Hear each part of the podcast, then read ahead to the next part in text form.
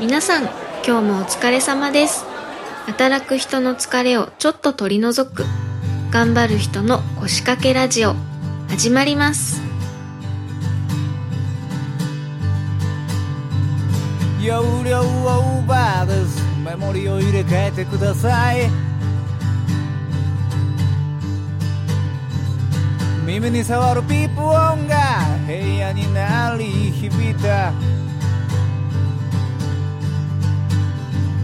一昨年買ったポンコツマシンに頭を抱える。Yeah いらっしゃいませようこそ。欲しいものをクリックしてください。で僕の仕事はでも、もう単純に映像系っていうか、映像系といっても CG がメイン。です、なんで、C、CG の何やってるか制作じゃなくてコンサルティング。わかんコンサルティングをやってて、で、コンサルティング何やんのっていうと、今流行りのなんか CG、映画でめちゃくちゃリアルなものを作りたいとか、バーチャル YouTuber 作りたいとか、プロジェクションマッピングをどでかいのやりたいとか、例えば 3D で何かを作りたいとか、まあ、まあ、最近で言うと ZOZO スーツのやつもあれも 3D 的な処理ですよね。そのマーカーが、はいはいはいはい、にマーカーがあって、それを 3D 的に読み取って最後に検出するみたいなやつもあれも 3D なんですねで、まあ、そういうことをやりたい企業さんが、それをやりたいってなった時に、どこに頼んだらいいかわからないっていうところに対して、まあ、コンサルティングするっていうのが、まあ僕らの仕事なんですよ。これ自身でもやる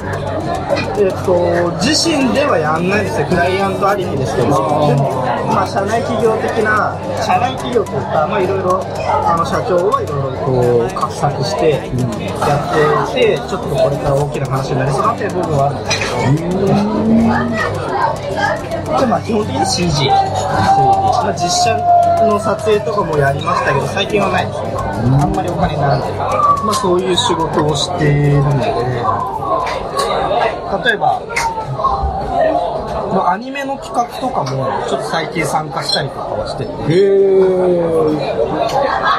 あれでもアニメってグッズありきなんじゃないのそういうわけでもないんだ。ちょっと最近様相が変わってきてて、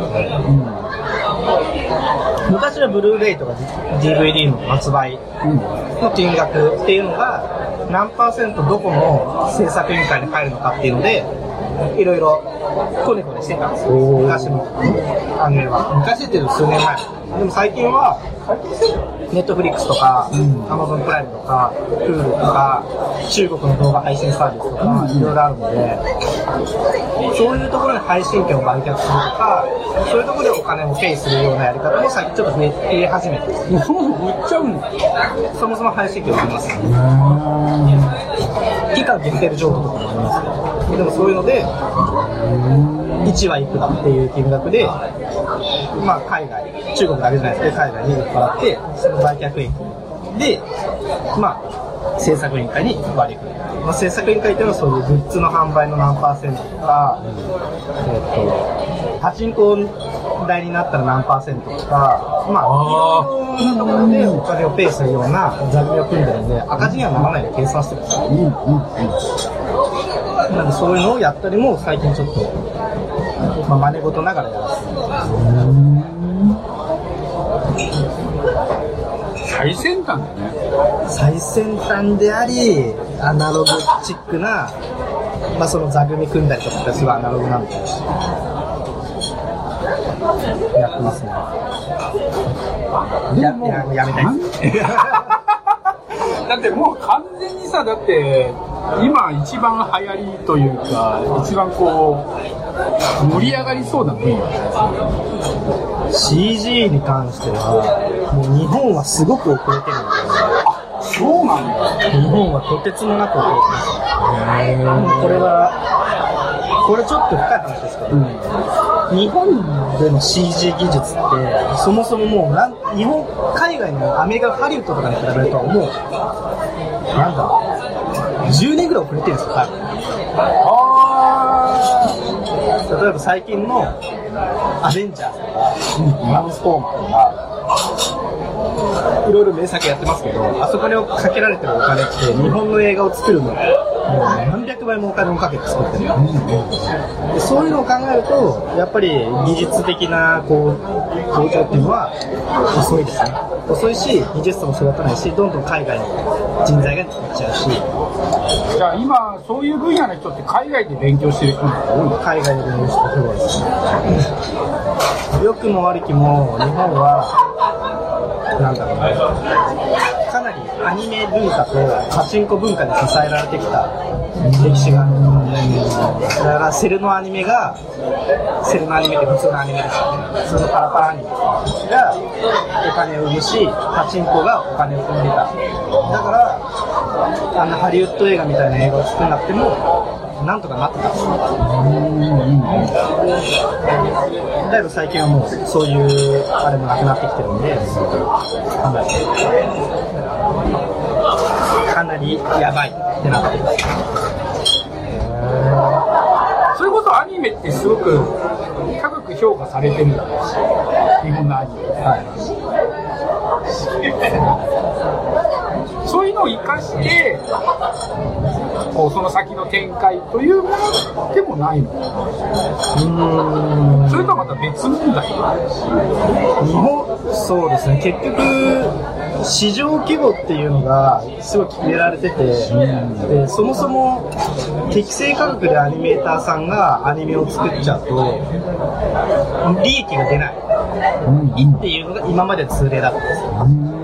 なんでかっていうと、例えばさっきも言ったようなパチンコとかっていうのが、ものすごくお金を手に入れることができる。アニメ会社さんとした根本的に金額が違うんですよ。アニメのワンカットとパチンコの液晶に映すアニメのワンカットは。だか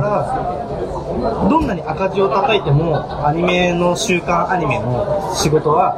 赤字を叩いてでも名誉的にこう、やりがい的にこう受けちゃってた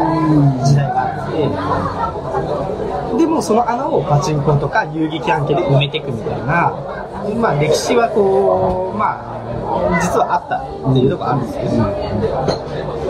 だけど今はもうパチンコ自体が下がり目になってるん。で、そのお金もあん。まり期待できなくなり、で、深夜アニメも、ワン、ワンシーズンで何本もこう出るん。ですよ、アニメが。異常なほど。だから1本あたりの単価もすごく安くなってるし、だからもう2000 2020何年とかまで、多分アニメ会社のラインが空いてないんですよ、そもそも。え？そんなに決まってるんだ？そんなに決まってるんですよ。で多分今アニメの企画しても2025年ぐらいまで 多分 LINE 見つかんないんじゃないかなとは言われてますけど、ちょっと僕は詳しく知らないですけど、それぐらい、それぐらい待ってるんですよ。Auto Game Fest 2018 Trial. ジャンルもスタイルも年齢も距離も時間も超えて音楽とそれぞれの挑戦がそこにある。ポッドキャストミュージックフェス「音ガンフェス2018トライ」音亀フェスは音だけで構成されたバーチャル音楽ライブ。今年はトライをテーマに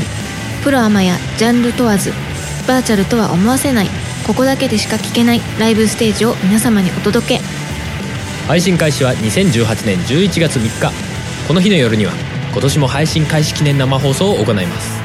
みんなで同じ時間を共有して盛り上がろう。今年の出演者は「ジ・アンチスリップグループ。セイレンマースタンダード。フリーダムチンパンジー藤崎鳴海ウィズメック。アニマルキャスターズエキストライツ。ホノルルゾンビストリーツジュンテクノマジシャンはじけたい DY 転がるシータキャナメル。春。今年で6回目になる音ガメフェス昨年の音ガメフェスは現在も絶賛無料配信中。全ての音ガメフェスに関する情報は「音ガメフェスポータルサイト」と検索して特設サイトの方をご覧ください。あなたが聞いた時がライブの時間。それが音亀フェスです。音ガメフェス2018トライ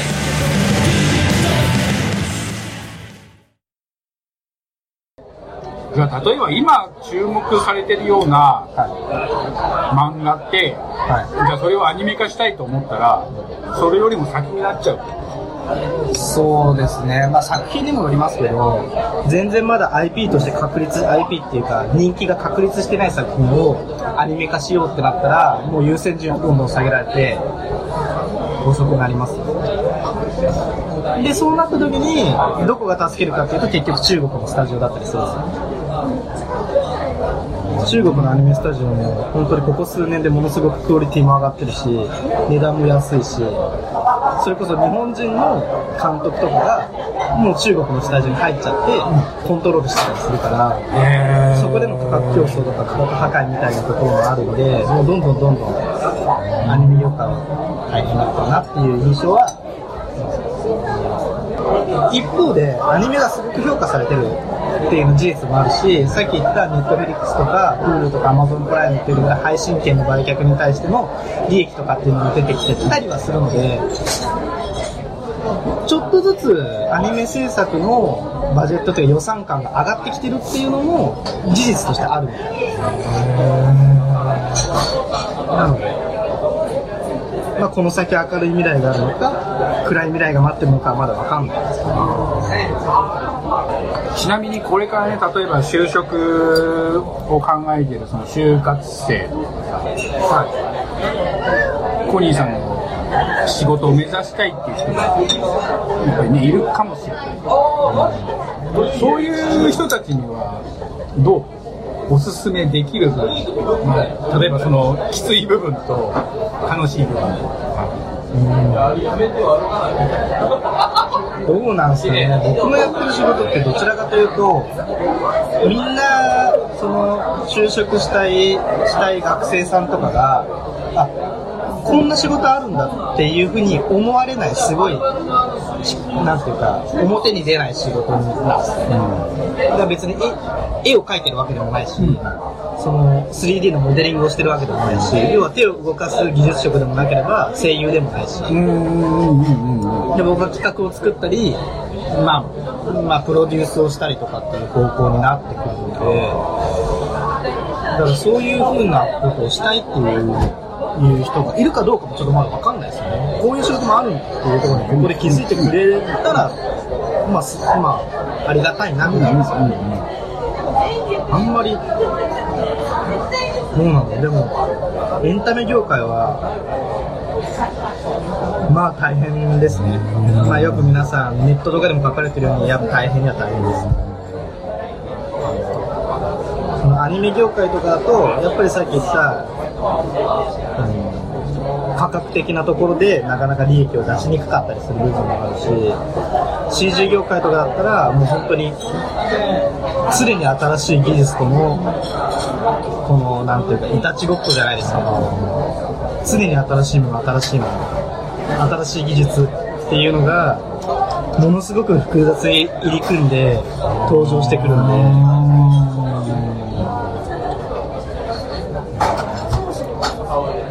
まあ、まあ大変ですね。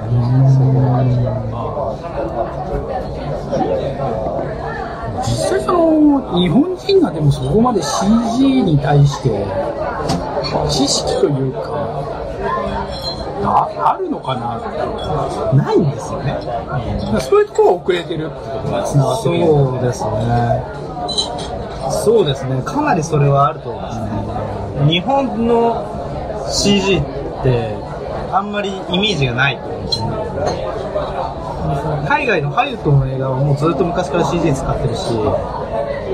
それこそ子供たちが CG に触れる機会っていうのはすごい昔からずっとなくなったってでも日本はそれよりもずっと、なんていうか、アニメ、アニメ。それが廃れることだけずっと続いてるのはまたすごいんですけど、まあ、結局アニメをずっと見てるから、結局 CG には目を向かないんですよ。CG はめちゃくちゃ金がかかる。そうなんだよな俺もだからその CG って言われるとその非常に漠然としたものしか思い浮かばなかった多分 CG が日本人がこう度肝を抜いて、まあ、世代によって違うと思うんですけど「ジュラシック・パーク」とか「タイタニック」とか多分あれが出てきた時にうわ CG すげえって思ったと思うんですよね、でも日本の映画でこの CG すげえって思った作品って僕はあんまりポッと出てこないですね。結局すごいなって、日本にして頑張ってるのはたくさんいますけど、うん。でもやっぱり、ジュラシック・パークを見た、初めて見た時のあの衝撃っていう、ないですね。そもそもコニーさんはなんでその仕事を選択したんですか？これが、まあみんな、なんて言ったらいろいろ紆余曲折あったんですけど、僕はそもそも営業で、営業だったんです。営業、IT の営業、IT 会社の営業として就職したんです。そもそも。だけど、IT っていうのもまた闇が深くて、ちょっと、まあいろんな会社はありますけど、IT として、IT と言いつつも、実は人材派遣的にエンジニアをいろんな会社に出向させるっていう業態を取ってる会社がたくさ。だから僕が入ったところは、営業で入ったにもかかわらず、エンジニアとしていろんな会社に僕は飛ばされてた。んです。で、その時に、に、いろいろエンジニアをやってて、で、僕はいつ営業できるんですかみたいなこと言ったら、いやー、ちょっとまだ、ちょっと次この案件があるから行ってきてよって言ったのが、パチンコの映像と、プログラミングを作る会社。で、そこに入って、で、マネジメントとか管理業務をやってるうちに、どんどんそれ何年もパチンコを作ってたんですけど、映像を。なんかね、なんかもう、なんかもうパチンコいいな。で、やめて、で、CJ のコンサルティングに入っただったんです。だから別にずっと映像やりたくてなっていうのは1ミクロも思ってなくて、志を別にその高くして入ってない。じゃあこうなんていうの最初からこうこの映画を見てやってみたいと思ったとかそういう感じじゃないもともと映画は好きですけど、でもそれがし、それがまあ、まあ、まかりなり今映像の仕事をしてるんで、あれなんですけど、それがこう仕事になるなというふうには思ってはなかった。どちらかというと仕事の方から寄ってきたんだよそうですね、どちらかというとそうですね。まあいろいろ、いろいろこう、アニメもやれやったことがあるし、フル CG もやったことがあるし、実写のドラマも一応やったことあるし、プロジェクションマッピングもやったことあるし、今コンサルティングっていろんな案件があるんで、映像と映像全部やった。や一通りやったんですよ。だから、まあ、まあ一通り楽しんだなっていうのはある、でもまあなんだろうな見てるのと作るのは全然違うんだっ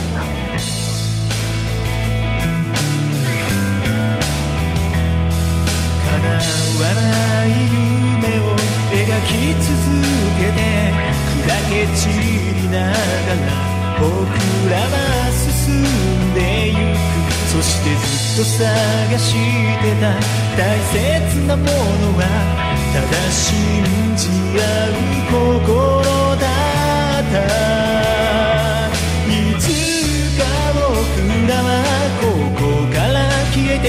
けどこの想いだけはここにとどまって足元に散らばって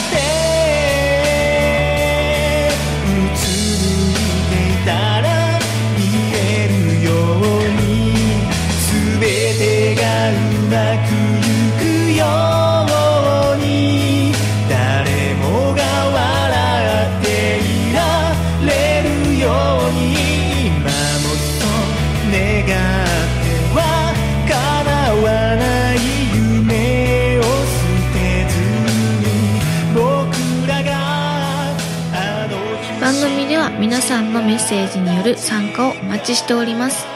番組メールフォーム Twitter などの各種公式 SNS へ送ってください。それではまた次回。